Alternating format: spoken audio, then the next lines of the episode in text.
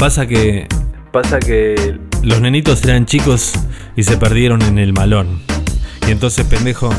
Pendejo quedó masticando bronca. Y pensando, ¿qué carajo que es el flow?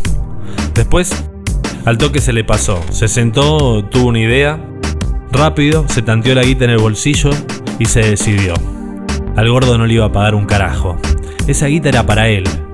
En el 11 buscó otro vendedor, compró cinco cajas de alfajores, pagó por adelantado y como pudo se las llevó. Las escondió en un local vacío de la estación José Cepaz y de ahí encaró para el barrio. Orgulloso, altanero, el pecho inflado y la mirada alta. Tenía puesta la remera de la selección, Dival en la espalda, la bermuda camuflada, las zapatillas blancas sin un solo manchón. Escondió las siete lucas que le sobraron en un caño cerca del playón y fue para su casa tranquilo. Pero nadie se fijó. El tema era otra vez Romina. Su vieja estaba a los gritos. ¡Está embrujada! ¡Está embrujada! ¡Está embrujada! ¡Está embrujada! Romina era la hermanastra de pendejo, pero no era ni media hermana ni prima segunda. Era la hija de un exnovio de la vieja que se había mandado a mudar.